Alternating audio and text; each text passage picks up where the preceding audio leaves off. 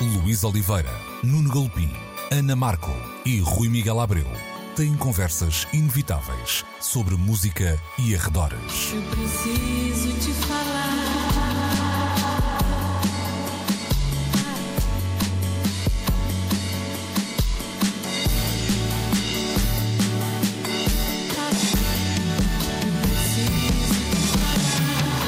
Agora na Antena 3. Precisamos de falar. Muito bom dia, sejam bem-vindos a mais uma edição de Precisamos de Falar na Antena 3, 11, meio-dia, sempre aos domingos, sempre também de portas e podemos dizer com o coração aberto no RTP uh, Play. Uh, foi bonito, hein?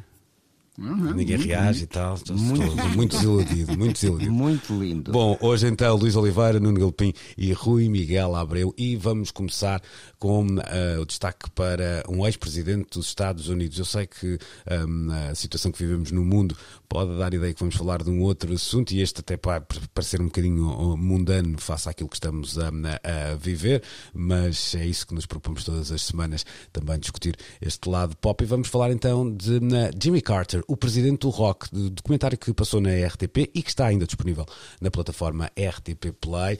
Um, a ligação do 39 presidente dos Estados Unidos com um, a música é um, um presidente também uh, peculiar, um dos poucos que acabou por não ser um, reeleito para um segundo mandato, ele que acaba por suceder a Gerald Ford, exatamente, e, e, uhum. e, e antecede uh, Ronald Reagan, numa altura em que a, a, Guerra Fria, lá está outra vez a cruzar-nos agora com esta realidade estava também uh, num dos seus pontos de uh, ebulição. Uma figura nascida no sul dos Estados Unidos, na, na Geórgia, uh, desde muito cedo embrenhado na, na, música, via a igreja, via gospel em, em, no que a música diz respeito. E um amigo de casa, mesmo antes dessa casa ser a Casa Branca, não é? De Willie Nelson, também dos Allman Brothers, que aliás no documentário um, se percebe que tiveram um papel importantíssimo na angariação de fundos para a campanha de na Jimmy Carter na corrida, que acaba por vencer uh, presidente dos Estados Unidos, também um profundo conhecedor da obra de Bob Dylan, Bob Dylan que aparece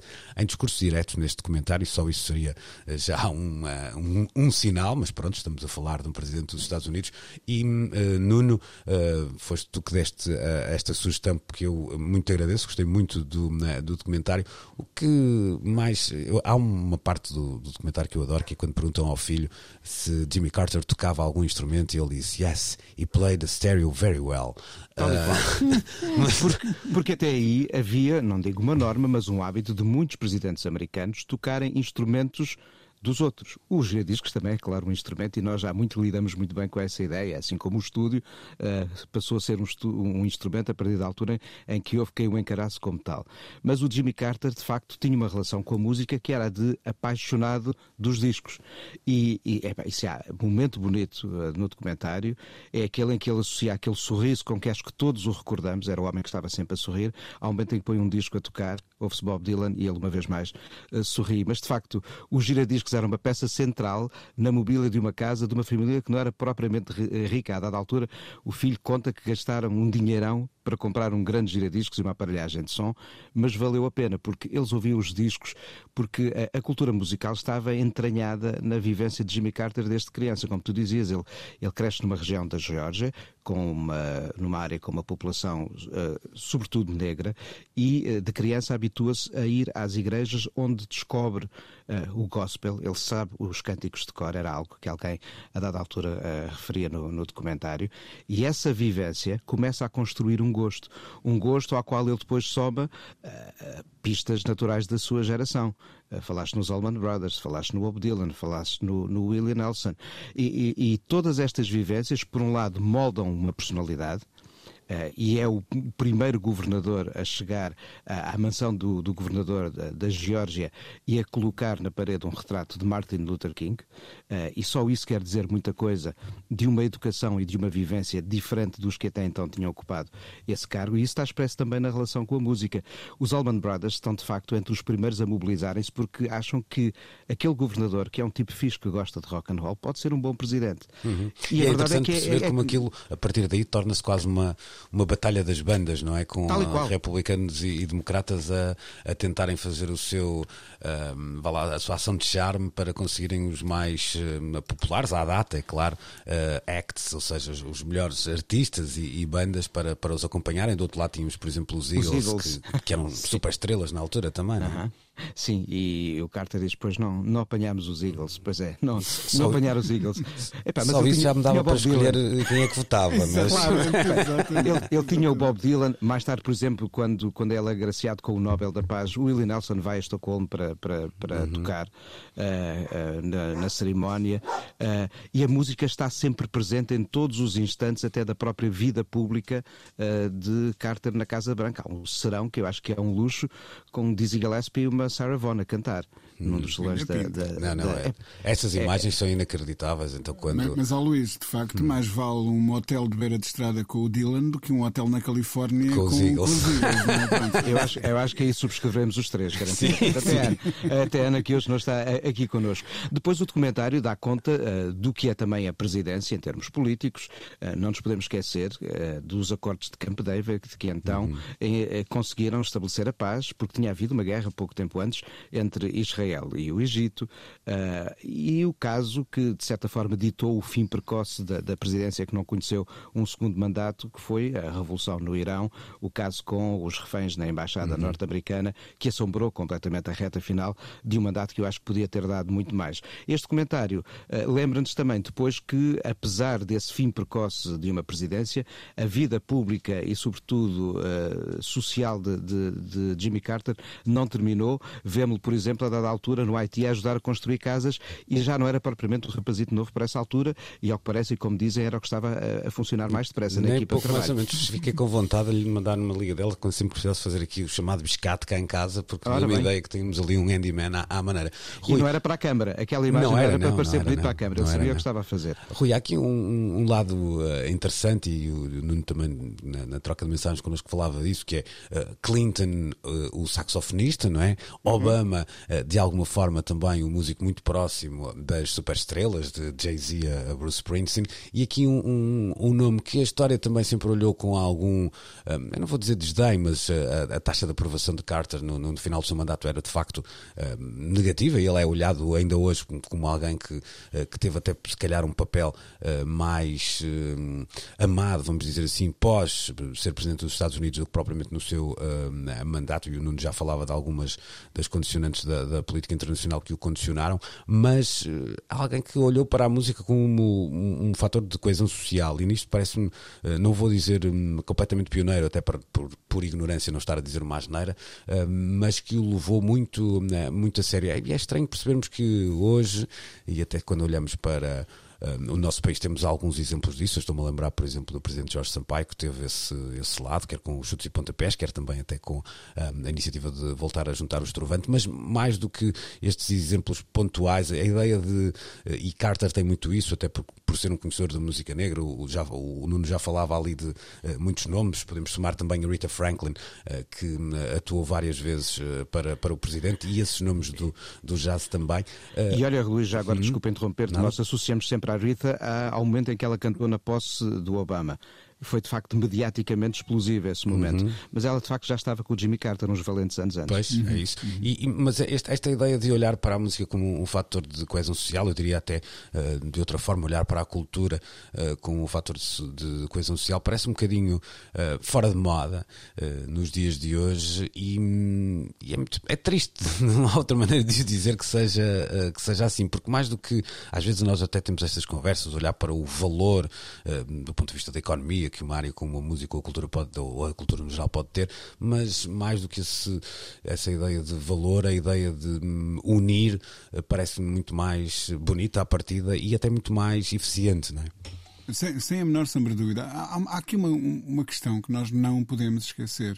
Um, se nós pensarmos na música portuguesa como algo que nasce do país, podemos pensar na América como algo que nasce da música. Porque repara, um, é, é, o, é, o, processo contrário. Eu, eu, vejo historicamente na América duas um, coisas muito importantes como um, a cola uh, que deu identidade àquele país. Uma delas, o, os caminhos de ferro, numa altura, não é, no século XIX, no início do século XIX, quando, quando a América começa a abrir caminho para o oeste com, com, já todos vimos os filmes de cowboys e a construção das linhas, etc, etc.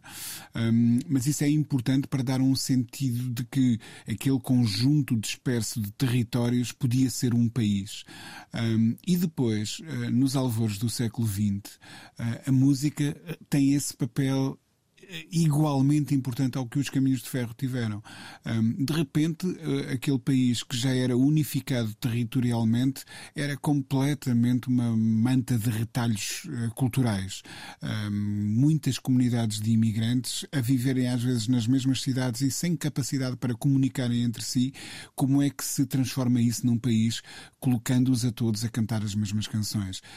E houve essa percepção nítida, ah, mesmo ao nível académico as grandes universidades americanas fizeram questão de partir rumo ao sul um, para registarem a grande música, porque sabiam que era isso que haveria de conferir autoridade a um, a um país. E, portanto, não me surpreende absolutamente nada que os próprios presidentes tenham uh, encarado, uh, em diferentes momentos da história da América, a música como um, um, uma força para fazer passar uma, uma mensagem. O, o Obama foi um mestre absoluto Sim. nisso. E deixa-me uh, deixa só dizer uma coisa que é engraçado, estás a falar de, desses dois exemplos, porque há um, há um, vá lá, uh, há um documentário também uh, que, que, junta precisamente esses, uh, esses dois momentos basilares, e disseste bem, da, da, da fundação da, da identidade norte-americana. Estou a falar de um documentário chamado Riding the Rails, que é precisamente a história dos caminhos de ferro uhum. norte-americanos, contado, por, narrado e musicado, não no sentido literal, mas na, no acompanhamento de uma, uma espécie de uma banda sonora própria, uhum. por Johnny Cash. e é um, está disponível onde? Tens ideia? Estava disponível em DVD uh, okay, há uns tempos atrás, valentes. Riding the Rails. Riding the Rails. Mas é, um, é, uma belíssima história. Uh, eu pode, talvez te consiga fazer chegar isso, talvez. Vou, vou indagar aqui uh, no meu longuíssimo arquivo. Olha, e isso dá-me um gancho perfeito para dizer uma outra coisa que eu queria dizer em relação a esta dica preciosíssima do Nuno. Ainda não vi o documentário, mas tenho a certeza absoluta que não passa deste fim de semana. Um, que é um, a, extra, extraordinária plataforma que é o, o RTP Play.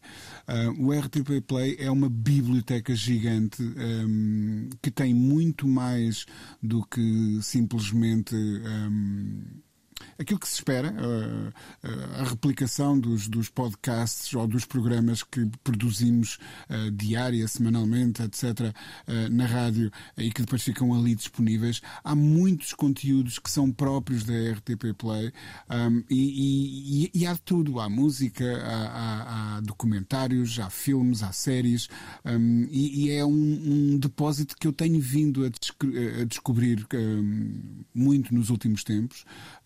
E, e, que tem esta coisa prática de, um, primeiro, de ser de acesso livre e gratuito, uhum, que é pois, muito pois. importante um, para, para, para estas plataformas, um, e, e, de estar realmente muito, muito, muito bem recheado. há por ali incontáveis horas de, de prazer, de aprendizagem, de educação. Eu acho que não, eu sei que estamos a falar em causa própria um bocadinho, mas não é demais louvar isso porque uh, é, eu diria que é um poço sem fundo naqueles em que apetece mergulhar. É, é, estamos Mas a falar... é, é por a verdade, Rui, é, este Sim. documentário, o Jimmy Carter, foi um documentário produzido pela CNN norte-americana uhum. no final do ano passado e tinha ficado uh, frustrado porque não, não faço atos de pirataria uh, sacando filmes ou discos, nunca o fiz e acho que nunca o farei. Uh, e fiquei um bocado frustrado por não o poder ver que ele foi amplamente promovido na CNN norte-americana uhum. no final do ano passado. E falhei também a exibição do, do, documentário na RTP2, aqui há umas semanas atrás.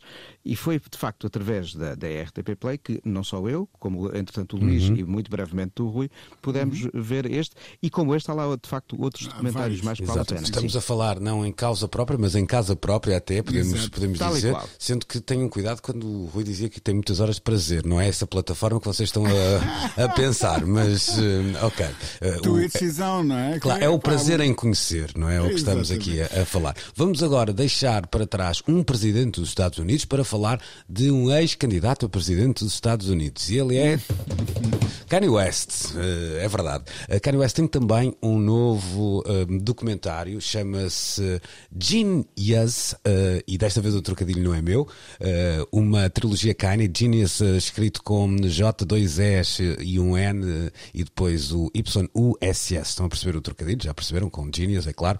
São 20 anos de footage, eh, uma espécie de retrato, pelo menos o episódio que uh, já vi, nem sei se estão já, hum, está mais do que um disponível, Rui, já, não? Ainda só temos um. Uh, já estão dois, dois o terceiro okay. estreia para a semana. Para a semana, sim. é isso. Eu vi apenas ainda o primeiro episódio e um, um retrato do, do rapper de Chicago pré-estrelato, vamos dizer assim, não é? É o filme de Cody Simons, um comediante de, de Chicago que a certa altura achou por bem assumir a câmara e, e acreditar que Kanye seria realmente único, como ele diz a certa altura no documentário, explicando um, a origem do seu uh, nome. Rui Miguel Abreu, eu até simpatizei com este Kanye West. Epá, mas isso é, é, é, o grande mérito.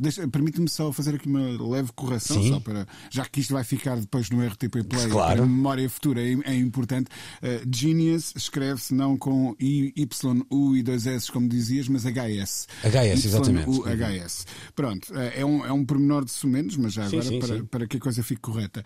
Um, é importante dizer que uh, o Kanye uh, exigiu e não obteve uh, resposta a essa exigência, exigiu ter a aprovação final deste documentário. Ou seja, isto é um documentário que um, ehm, contém partes que certamente um, ehm, o, o Kanye que nós hoje conhecemos teria problemas em, em deixar passar Curiosamente, eu tenho quase a certeza que essas partes são aquelas em que ele maiores demonstrações de humanidade um, faz.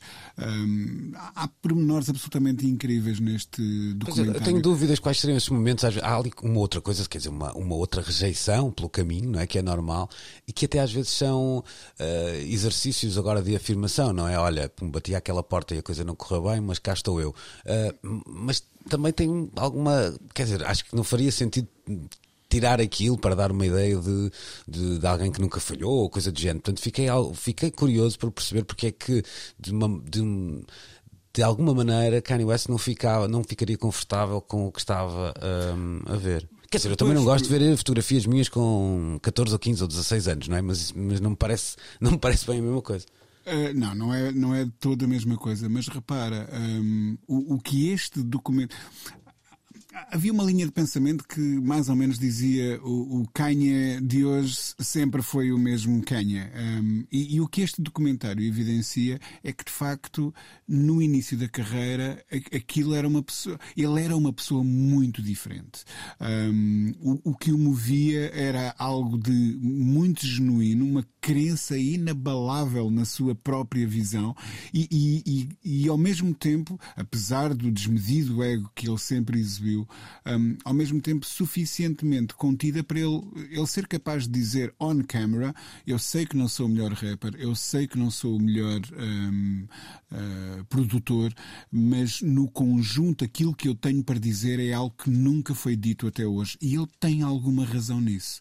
Um, a maneira como o Through the Wire, o primeiro grande sucesso dele, o primeiro single, um, se baseia num, num, num relato eh, real. Um, o hip hop está cheio de, histórias reais de superação e de pessoas que contam. Eu havia uma montanha muito grande eu fui capaz de escalar e lá acima e ter uma bandeira. Uh, mas mas o, o, o Kanye parte neste tema e noutros, de uma posição de fragilidade que não é habitual vermos exposta neste tipo de, de música, neste tipo de cultura. Um, e eu acho que é esse canha que o, que o documentário revela, que, e é isso, é uma revelação. Um, nós não, uh, nós só conhecíamos o canha do, do College Dropout para cá, não conhecíamos o que tinha acontecido, o que tinha sucedido antes e que o tinha conduzido até esse momento. E este documentário é preciosíssimo em pintar-nos um outro retrato deste artista que nós sempre conhecemos gigante e que houve uma altura em que era um perfeito anónimo a bater a portas desesperado, a pedir a músicos já estabelecidos se não se importavam de ceder umas horas de, de estúdio naquelas horas em que eles não estavam a ocupar o estúdio para ele poder ir lá completar eh, as ideias em que andava a trabalhar. Há um momento, por estranho que possa parecer a quem nos ouve hoje em 2022 e no momento em que o Kanye anda a fazer as figuras que anda a fazer, mas há, mas há um momento na história em que ele implorava por atenção.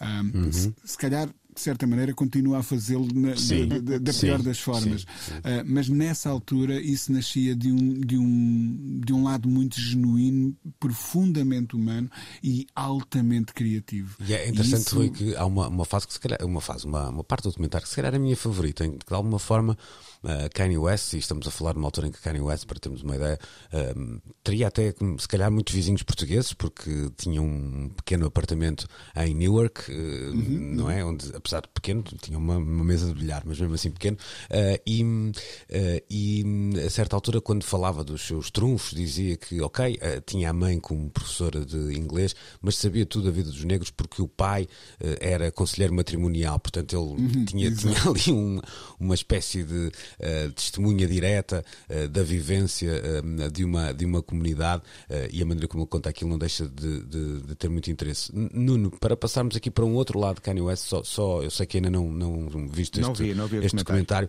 mas há aqui um lado que me impressiona muito, que é perceber que alguém há 20 anos pegou numa câmara e começou Exato. a filmar alguém porque acreditou que aquele tipo era, era especial. Uh, pá, isto podiam ser. Eu acho isso incrível. 20 anos deitados fora, não é? Porque... Tal e qual. O, o Steven Sebring fez isso com a Perry Smith durante 12 anos. Só que quando começaram esses 12 anos, ela já tinha muitos outros mais de uma carreira que a identificava como uma figura maior da própria história da música popular do século XX. Aqui não. Aqui de facto é um mergulho uh, no desconhecido. Chamado Leap of Faith, não é? Tal e qual. Agora, quantos outros mergulhos destes terão sido feitos em documentários que ficaram mesmo, é por fazer porque, com carreiras que não despontaram ou que um dia, como a do Sisto Rodrigues, poderão despontar. Uhum. Não fazemos ideia, mas é, é, de louvar quem, quem acredita e se dá ao trabalho durante tanto tempo para seguir uma história apenas porque nela acredita. É verdade, até porque quando virem o documentário vão perceber que este Uh, nós às vezes falamos aqui de não, sei quantas horas de footage uh, nunca antes visto. Aqui todo ele é assim, não é? Todo ele é, todo ele é assim. baseado Sim, no home video. O, o, Get Back foi o mês de janeiro de 1969. Os Beatles já eram os Beatles, Twickenham já era Twickenham, pois, a sede Apple já era e o telhado também. E preparado para ser filmado daquela Pre forma, tal não é? e qual. Aqui, aqui não, aqui é mesmo esta ideia de eu acredito nisto e vou documentar esta história porque um dia vai valer a pena contá-la ou não. O, o, Nuno está a dizer uma coisa aí muito interessante. Eu, eu, eu, escrevi sobre o documentário para, para o Expresso e faço precisamente uma, uma comparação com o Get Back. Uh, o, o que o Peter Jackson faz é ir procurar os homens que sobreviveram uh, ao mito, não é? Exatamente. Uh, uh, são aquelas pessoas que, estão junto, que estão juntas naquele estúdio a trabalharem um, e que comunicam de uma maneira que não nos era permitida observar enquanto a carreira estava no seu auge. Um, e o, o, o Cudi Simmons faz exatamente o contrário. Ele vai à procura do homem que existiu uh, e que antes foi apagado mito, pelo é? mito, uhum, antes do exatamente. mito ter surgido. Uhum. Um, e, e é, é, essa descoberta que é, um, é, que é assombrosa. Em ambos os casos, um, destrói-se uma crença. Ou seja, um, se calhar poucos acreditam que, passados aqueles 10 anos de incrível carreira em que os Beatles se tornam um, uma alavanca de mudanças culturais profundas no mundo, não estou só a falar da música, estou a falar claro. de tudo, não é? Da liberdade, de tudo. Um, ninguém acreditava que pudesse sobreviver o lado humano a essa máquina de explosão de. Epá, eles eram pessoas que acreditavam uh, que se deitassem nus numa cama podiam acabar com guerras. Portanto, uhum. estamos, a, estamos a pensar neste tipo de mais famosos que Jesus é? Cristo, não é? Como Exatamente, mais famosos do, do, que Jesus Cristo. Um, e tal como nós não acreditámos que isso fosse possível, e afinal o documentário do, do Peter Jackson eh, prova que sim, havia ainda ali seres humanos no final da história. Eh, o contrário também pensávamos em relação ao Quênia. O Quênia sempre foi assim, o Quênia sempre foi este maluco, sempre foi este. Eh, e afinal, não. Afinal, no início da carreira havia ali uma pessoa extremamente uhum. frágil, uhum. extremamente talentosa, mas também um, super dependente de uma, de uma rede de. Ele hoje dá a ideia que sou eu sozinho contra o mundo, mas naquela altura ele era realmente dependente de uma rede de amigos que o apoiavam e que nele acreditavam. E isso é admirável. Olha, deixa-me juntar aqui uma dica, esta ideia de olharmos para lá das mitologias, que é algo que muitas vezes as biografias oficiais, e agora estou a falar de livros, veiculam. É, e David Bowie era nisso o mestre. Nós dele conhecemos sempre a mitologia, é raramente a, a verdade dos factos. O que não é também de, de todos interessante. Mas isto só para dizer que, depois de ter causado um zum, zum tremendo no Brasil aqui há uns anos, não sei se lembram de ter saído uma biografia não autorizada do, do Roberto Carlos, do uhum. Paulo César de Araújo. Ela foi reimpressa e acabei de comprar o livro uh, na livraria da Travessa. A história para já de um primeiro volume é assim um, um bloco extenso de páginas com a vida de Roberto Carlos até 1970, o que apanha-se a meu ver, a etapa mais interessante da sua obra. Mas uh, estou em pulgas para agora olhar para lá do que as mitologias eventualmente foram contando para já essa, sobre esta etapa. Esse lado é, é interessante, dizia uma vez o, o Reininho que essa é a fase mais erógena do Roberto Carlos. Tal e qual. E é, um, e é interessante porque isso até se alastrou a outros artistas brasileiros, não é o nosso tema agora, mas eh, e, e muita da geração do É Proibido Proibir eh, começou a proibir biografias não autorizadas na, na, na altura, não é? Deixa-me voltar aqui a Kanye West para falarmos de Donda 2 ou 2, como preferirem, a sequela de Donda, o último registro de Kanye West, disponível apenas via Steam Player, um, um, lá, um gadget que custa 200 dólares e que foi desenvolvido também com a, a empresa de Easy Tech, acho eu, não é assim que se chama o lado mais um, Corporate Technology Business, etc. e tal, de Kanye West. Um, já está, no entanto, na, na, net o, trabalho também de variedíssimas formas menos legais, uh, mas acabou por render, logo nos primeiros dias, cerca de 2 milhões de receita direta um, a Kanye West. Como é que olham para isto, Rui? Isto é um, é um virar de jogo, um virar de mesa, digamos assim? É um sinal para, apenas para as plataformas ou uh, é uma, uma kainizada das que já né, conhecemos? Olha, uh, o, que, o que até este documentário no, nos ensina é que ele, teve, uh, ele tem estado sempre nestas, nestas duas décadas de, de carreira uh, à frente do tempo um, a pensar como é que em cada momento da história os veículos disponíveis, não é? O, o CD, o primeiro. Eh, eu estou a falar dos suportes, mas não apenas isso, até a maneira de se apresentar ao vivo, etc. O que ele anda a fazer com as listening parties é, é absolutamente diferente de tudo o que alguma vez foi feito. Um, e, portanto, ele sempre procurou novas maneiras de se relacionar com, com as massas. E isto será uh, mais uma. Um, eu não vejo como diferente um, um artista que edita discos ou que lança ténis, como é o caso dele, ou que poderá fazer outra coisa qualquer um, eh, com outras uh, zonas de negócio. E ele está, uma vez mais, um, há, há, esta expressão em inglês que é o push the envelope, não é? A forçar a barra, a empurrar para a frente. E eu, eu, vejo as coisas de, dessa uh, maneira. Há um outro lado do Donda 2 que eu acho muito curioso, eu ainda não ouvi, mas estive a ler alguns dos excertos de letras uh, do, do, do álbum. É um disco que parece, pelo que eu li, um, ser muito uh, focado, eu diria obcecado com um, a, a, a, o colapso do casamento que ele teve uhum. com a Kim Kardashian. Aliás, correu um, com algumas das participações uh, neste novo disco, porque supostamente, uh, creio que era o Kid Cudi, não é? Que uh, terá, vá lá, é amigo do novo namorado da, da, da Kim Exatamente. Kardashian, então foi, vá lá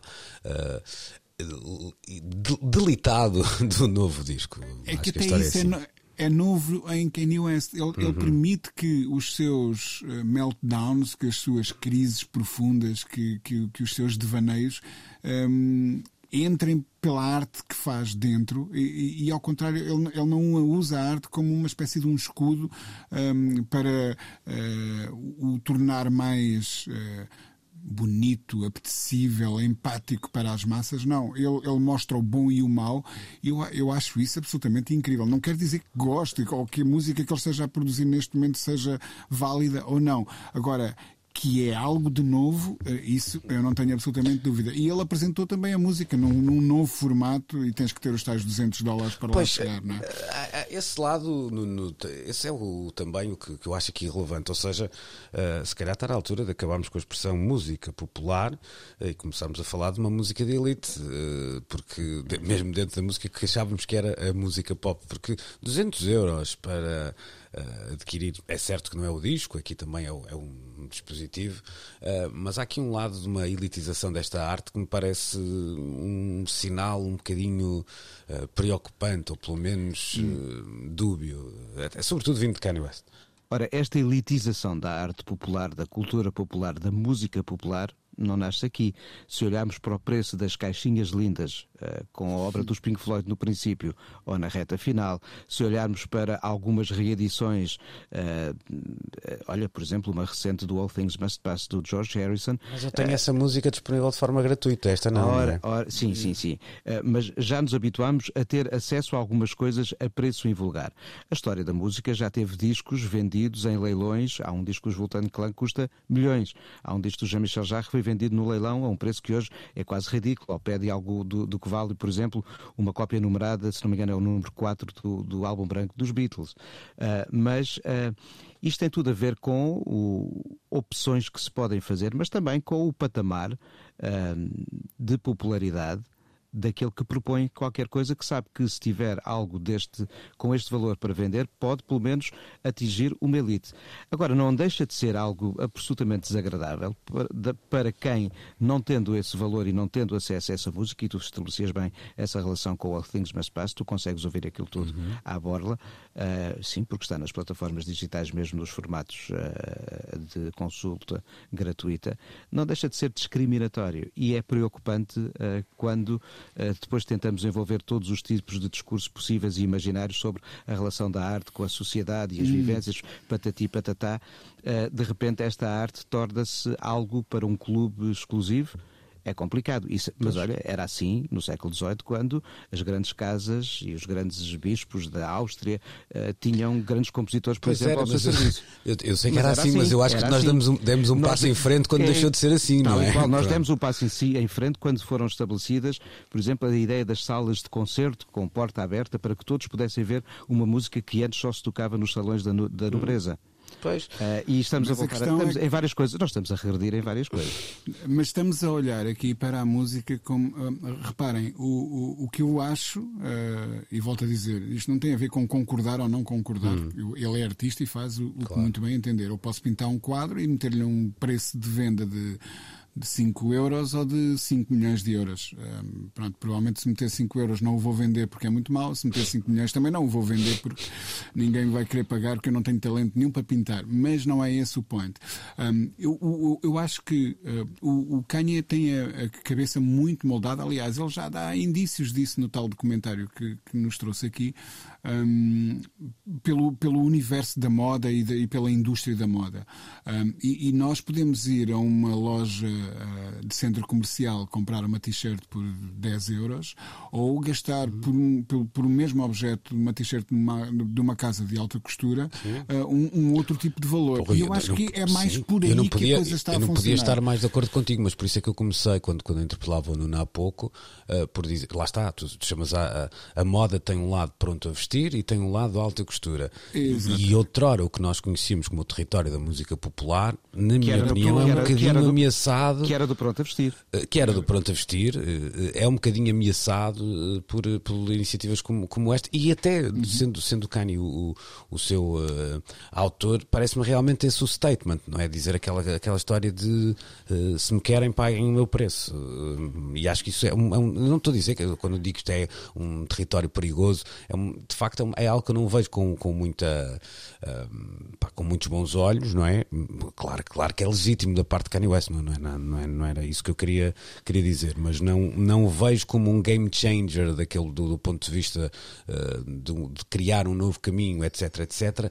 Vejo como um sinal um bocadinho Olha, perigoso, de, se calhar. Deixa-me deixa dar-te um exemplo. O, o, o, mais recente, não é o mais recente, um dos mais recentes discos do Jean-Michel Jarre é, é um disco que fixa parte de música criada por uma aplicação que ele criou que permite, através de sonoridades que lhe são características e de uma série de, de uh, algoritmos e de programas, criar música continuamente e sempre diferente. Uh, essa aplicação existe, tem um preço uh, acessível para qualquer dispositivo móvel e ele depois o que fez foi fixou hora e meia dessa música num formato para duplo vinil e triplo CD.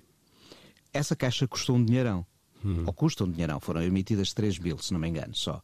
Acompanhadas por um livro, um packaging, patati patatá. Mas lá está. Permitiu só mesmo, não o gratuito, a gratuitidade da, do All Things Must Pass do, do George Harrison, como falava há pouco, mas havia uma versão low cost. Sim, e aqui, e aqui e... é um disco de Kanye West, não é, lá está, não é um tesouro uhum. desenterrado agora, ou não é, não é, é, é, um, é um, isto podia ser, ok, é um, ainda por cima é uma sequela um disco anterior, mas podia ser apenas um, um novo disco de Kanye West. Como é que se ouve? Opá, se pagares 200 paus, ouves. Opá, eu, eu, eu, usarei o, quanto é que custa? 200 dólares? É, mais coisa menos coisa. Eu usarei os 200 dólares para acabar para, para nos pagar um jantar a nós. Exato, é? exato. Mas, mas, era isso que ia dizer, não era? Era isso que ia dizer. Não, mas para acabar a, eh, a, discografia em vinil do Dylan, que é que eu estou a tentar completar Pronto, neste E depois pagas acho... o jantar e o Rui, que já tem as letras do Donda, o, o, o Rui traz o peixinho. Faz uma ação... o, Rui, o Rui traz o peixinho, okay. tu traz o vinho. Pronto. Olha, mas deixa-me só contar uma coisa. Força. Há um rapper de que eu gosto muito, muito mesmo. Ah, eh, acho que, aliás, nos últimos tempos tenho, tenho gostado bem mais dele do que do, do Kanye West, eh, que se chama Mac Homie, um, e que eu costumo passar muito no, no, no Rimas e Batidas. Um, e ele tem feito. Eh, ele é um tipo. Pronto, a música dele é facilmente escutável em plataformas de streaming, mas no que diz respeito, e muitos rappers estão a fazer isso atualmente nos Estados Unidos, muitos rappers independentes, no que diz respeito à, à parte física do seu, da sua obra, um, ele tem uma atitude assim um pouco peculiar. Uh, os discos saem sempre com preços do género, discos em vinil ou cassete, um, com preços do género, uh, só há 555 exemplares e custam 555 dólares cada um. um ou uh, só há X exemplares e os preços são sempre assim um pouco absurdos e às vezes vão até aos cêntimos. Um, e, e, quando lhe perguntaram um, porque é que ele faz isso, ele teve uma resposta muito engraçada que eu acho que de alguma maneira ajuda a entender também aquilo que deve andar pela cabeça do, do, do Canha. Não, não, não. Ele diz: Eu não quero que isto caia nas mãos erradas. Olha, pois, mas tu tens a certeza que quem pode pagar 500 euros uh, são mãos mais certas Exatamente. do que as erradas. Eu cada vez até tenho mais dúvidas. Eu acho é? irónica a resposta pois, que ele dá, pois, não é? Mas, mas, mas tem o que ele quer dizer é o, o, o real fã vai, uh, não vai comprar mais nada durante três meses e vai juntar dinheiro para, para claro, comprar isto. Claro, claro. Um, e, e, pronto, eu, eu, acho que certamente muitos fãs uh, que se calhar vão perder algumas refeições para darem os tais 200 uh, dólares que, que o Kanye exige por, por essa forma de escutar o disco dele. Um, mas pronto, é o que é. também há gente que se calhar anda a poupar muito tempo, dinheiro para comprar a tal carteira ou os tais sapatos. Sim, claro, ou... claro, é? claro, claro. Bom, vamos fechar, esticamos-nos muito, mas valeu a pena. Vamos eh, voltar para falar de Britney Spears. Precisamos de falar. Esta semana Britney Spears voltou às notícias eh, por duas razões. A primeira, uma espécie de vontade demonstrada ou deixada entre linhas de deixar o território dos Estados Unidos e uma eh, segunda notícia, que até é anterior a essa, que dá conta de eh, uma negociação que terminou um, em Bom Porto com um, uma editora para o seu livro, a sua biografia. Depois de um leilão entre editoras, terá então conseguido Britney Spears 15 milhões de dólares para editar não, a sua. Não está mal, pá. Não está mal, não, não, está mal, não está, mal. Mesmo que assim, fica bem abaixo do casal Obama, uh, que hum, leva então uh, grande vantagem, já que assinou na altura um contrato de 60 milhões, sendo que é preciso dizer, nesta altura não era apenas uma, um livro que estava em causa, era uma série de, uh, de publicações, algumas delas já, um, já conhecemos. Mas sim, senhor, vai bem lançada a menina Britney com 15 milhões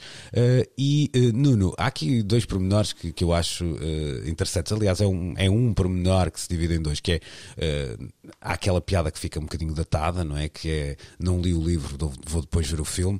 Uh, aqui, vá lá, vamos ter que. Só podemos ler o livro depois de, de ver o filme, não é? e há um, um, lado que eu acho muito interessante, que é esta reação rápida do audiovisual em comparação com, a, com o livro, ou seja, uh, outrora uh, provavelmente teríamos aqui um tempo em que se veria o que é que sai da, da autobiografia, se seria ou não um sucesso de vendas e depois sim pensar-se em fazer uma série documental, um filme, o que fosse. Uh, agora a indústria do audiovisual reage de facto de uma forma muito mais rápida e até menos, menos temerária a situações como esta. Vivemos num tema em que, um tempo em que, já aqui falámos várias vezes de engenharia de minas nesta área, em que os documentários e os filmes sobre música estão claramente na linha da frente de muitas atenções. E uh, um, uma autobiografia, uma biografia, o que quer que fosse sobre Britney Spears, seria sempre um potencial guião para um produto de ainda maior capacidade de expansão e de chegada a vários públicos do que um livro em si. Uh, acho que não é inédito de todo haver uh, uh, livros que já saem com associações quase diretas a produções cinematográficas. Acontece isso muito, por exemplo, nos territórios da ficção com autores muito estabelecidos criadores uhum. de best-sellers. Uh, aqui assim, não sei se será inédito, mas de facto não estávamos habituados a ver este tipo de relação, mas não tenho dúvida nenhuma de que uh, se o livro será de certeza um sucesso, porque há ali histórias que queremos ouvir contadas, com ou sem mitologias, não sei se será como o livro do Roberto Carlos, mas, mas uh, que o potencial de expansão global. Mas deixa-me um, só fazer, puxar aí um filme atrás. Quando tu, é dizes, enorme, quando tu dizes que é um. tens a certeza que vai ser um sucesso, achas que de alguma forma a série documental também potencia-se esse sucesso, não, não esvazia o livro? Não. Uh, o, o, livro tem uma amplitude de mercado que uh, é limitada face até ao que podem ser os potenciais públicos que poderão aderir a um produto como uma, um, um, um, título sobre a história de vida de, de uma Britney Spears. Eu não sei se uh, um livro sobre o Putin, nos dias de hoje, uma nova biografia do Putin, não teria uma maior expansão uh, nas livrarias do que uma muito esperada autobiografia de Britney Spears. Não sei. Pois. Tem a ver com o tipo de públicos que podem aderir ao formato de livro. Uhum. Ao passo que a, eh, a ideia de um produto audiovisual, sem dúvida nenhuma, potenciará não só mais vendas de livro, como alargará uh, o, a área, a área humana, ou seja, o público-alvo eh, que estas histórias pode chegar. Uhum. Rui, uh, independentemente do que hum. nós três e o nosso auditório possam pensar uh, artisticamente Britney Spears, até pessoalmente de, de Britney Spears, eu acho que ninguém de bem deixa de a colocar uh, nesta história toda no, no lado da, de quem é vítima. Isso parece-me uh, mais claro. ou menos, mais ou menos, não completamente. Uh, e já por óbvio. aqui, aliás, tivemos a oportunidade de discutir isso com, sim, algum, sim. Com, com algum fervor, digamos uhum. assim. E, e, desse ponto de vista, tu achas que esta biografia pode acrescentar? Ou seja, achas que ainda poderá. É claro que é este lado seja contado na primeira pessoa ou através de um ghostwriter, é sempre um lado que não. Eh, uma autobiografia não tem, eh, muitas vezes lá está, não, não é uma peça jornalística para ter o, contraditório, não, não, não é disso que está a, a falar, não é? Mas eh, falta contar alguma coisa que se deva saber, no sentido de, é, é preciso mais alguma coisa para esta história ser uh, ainda mais in our face, uh, de alguma falta, forma? Fa falta oh. o principal, falta, falta a voz da própria, Uhum. da própria vítima. Ou seja, Já se foi ouvindo um, de, forma que me parece muito. ó, ó, eu percebo o que estás a dizer. Atenção, eu não Mas, estou aqui mas a. repara, há uma narrativa de 20 anos de, Hum. de- de- de- dos mídia em geral em, em que ela é apenas objeto. Não, ela não é propriamente eh, uma, uma emissora válida. Ok, ela ela é concordo, quase concordo, concordo. O, o alvo da atenção de- de- de- dos mídia globais e, e- e se ela é uma vítima, não é só às mãos do pai, Sim, é também razão, às, ma- às- às Sim, mãos ela- da, sim. Ela é, da- da- ela é sugada por um certo tipo de imprensa. Exatamente. E, é que- e ela vai poder contar a sua história. Não interessa se falta contar alguma coisa, falta ouvirmos da, da boca dela, ou, de- ou, neste caso, sim, há de ser da boca dela, ela há de relatar isto a alguém. Falta ouvir ah, o, o, o que ela tem a dizer sobre tudo o que, o que sucedeu nessas, nessas décadas em que ela viu a sua vida ser completamente devassada. Não é? Sim, Sem sim. dúvida. E, e até a própria história contada com ela e com outra profundidade, acreditamos, de como foi o desmantelamento desta figura jurídica que a acompanhou e restringiu de uma forma eh, que imagina assustadora durante estes anos todos também. Sim, esse lado é de facto verdade. Eu não estava aqui a menorizar, eh, antes pelo contrário, comecei por, por dizê-lo, mas acho que esta última parte final é tão. Tão óbvia, tão. hum, quer dizer, não, não há maneira nenhuma de nós termos qualquer pingo de simpatia pelo, pelo outro lado. Ah, da- mas acho, acho que vamos descobrir também muito sobre como terá sido o começo, porque Isso é verdade, aqui, é verdade, nós é assistimos verdade. aqui assim, eh, ela é uma das primeiras artistas de uma geração a nascer num modelo diferente de imposição de carreira eh, face ao grande mercado. Depois de ter vestido, eh, e o Dylan aí, a ele temos de agradecer, uma era em que os cantautores, os autores e, e de uma certa forma as carreiras se impuseram dessa forma, Britney surge numa altura em que começa a, a surgir esta ideia da- das equipas de produção, das equipas de escrita, de um novo pensamento de marketing, de uma nova maneira de trabalhar a imagem, a própria gênese de onde ela vem e como daí salta eh, para depois uma carreira a, a- a solo com a dimensão com que automaticamente ela floresce, a maneira como se associa a uma editora onde ninguém esperava que eh, surgisse um sucesso daquela maneira. Acho que há aí assim muitos verdade. detalhes do início de carreira que eu estou muito curioso para perceber como é que uma figura tão jovem eh, se teve ou não teve mão eh, de decisão num processo que certamente envolveu muita gente a saber muito bem o que estava a fazer, porque a coisa correu bem logo desde o princípio. Toda a razão. Vamos eh, encerrar aqui o capítulo Britney Spears e partir para a derradeira parte da, da edição de hoje do Precisamos de Falar. Voltamos já a seguir. Precisamos de falar. A semana fica também marcada pelo desaparecimento de Mark Lanigan, figura um, tutelar da cena de Seattle nos anos eh, 90, homem que comandou os Screaming Trees e que depois nos habituamos a ver quer a solo, quer, por exemplo, com inúmeras colaborações que vão desde os Queens of the Stone Age, passando pelo Stinário N eh, e acabando, é claro, também com os nossos eh, eh, Dead Combo.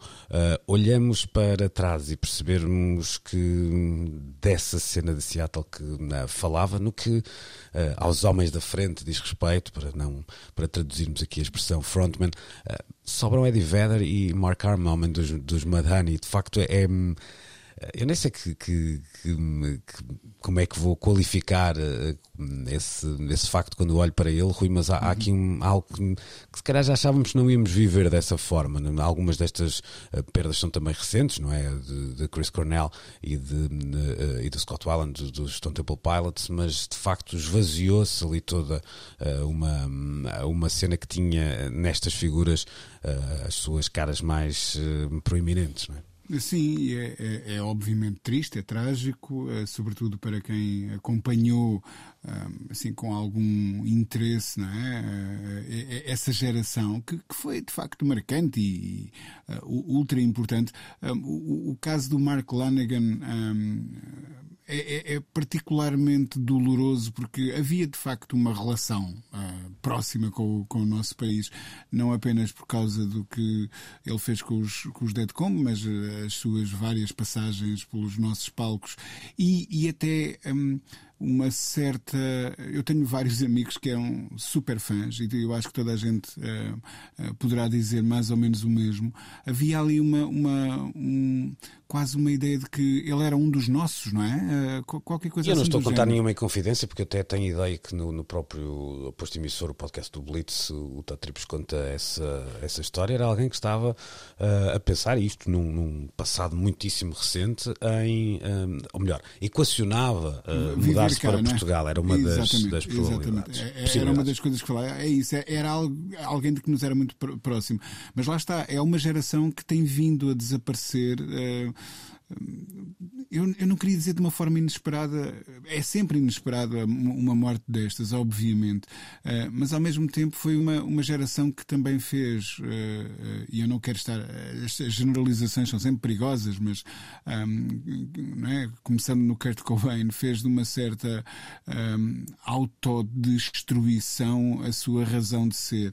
Ahm, e, e- e nós estamos a lidar com essas consequências e, e não deixa de ser doloroso. Seria, teria sido muito ahm, preferível, obviamente, que o Mark Lanigan tivesse cumprido esse desejo de eventualmente se estabelecer por cá eh, e que pudesse até ter criado relações com, mais fortes ainda com a nossa comunidade musical ahm, e que pudesse ter uma, um, um final de vida descansado. Até porque a Eh, carreira seguiu caminhos muitíssimo interessantes no, no, Sim, nos sim, ele últimos era anos. um não é? tipo avent... um- artisticamente muito aventureiro. Uhum. Ele fez coisas com a eletrónica, com, com várias nuances de rock, com Uhum.